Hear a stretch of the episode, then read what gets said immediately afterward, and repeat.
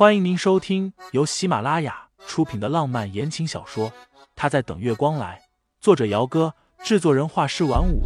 感兴趣的听众老爷们，赏个三连，点亮我的关注，点亮你的夜空。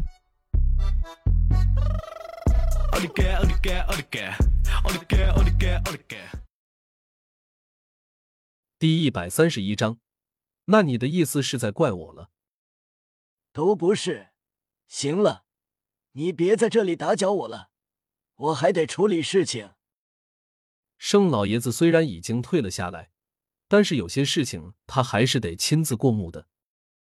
陈毅没有走，眉心一点一点的拧了起来，手也狠狠的紧握成拳。你刚刚的话是什么意思？聪慧如陈毅，怎么会猜不出来老爷子的意思？盛思景因为公布婚讯的事情。导致股票下跌，现在公司急需一个可以主持大局的人出来。这个主持大局的人，如果不是盛思琪或者盛业的话，那就只有一个人了。盛思年。陈毅没有出去，反而是上前两步，一下子就挡在了盛老爷子的面前，眸光灼灼的看着他：“你是不是打算把盛思年给叫回来取代思景？”“不是取代。”是暂代。盛老爷子沉着眉眼。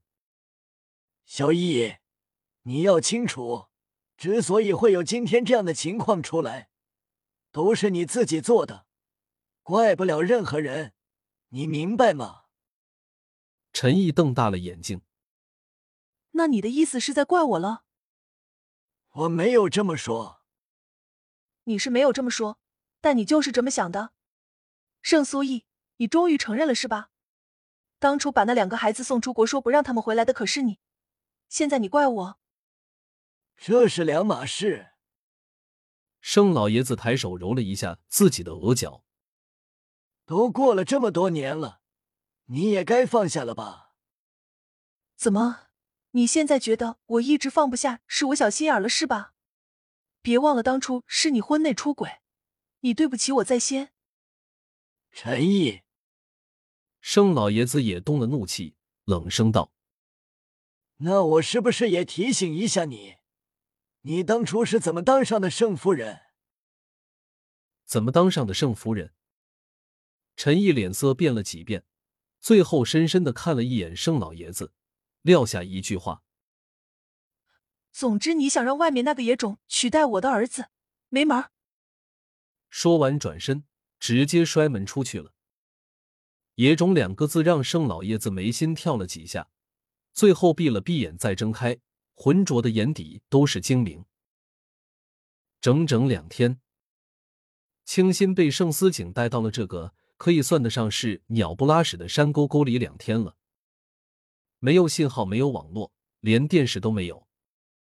虽然有山有水有温泉，景色很好，瓜果蔬菜鸡肉鸭肉都是山庄里自给自足的。但是，两天没有网络，游戏都只能玩单机的清新受不住了。昨天晚上被盛思景压着欺负了半个晚上，清新睡到中午才起来。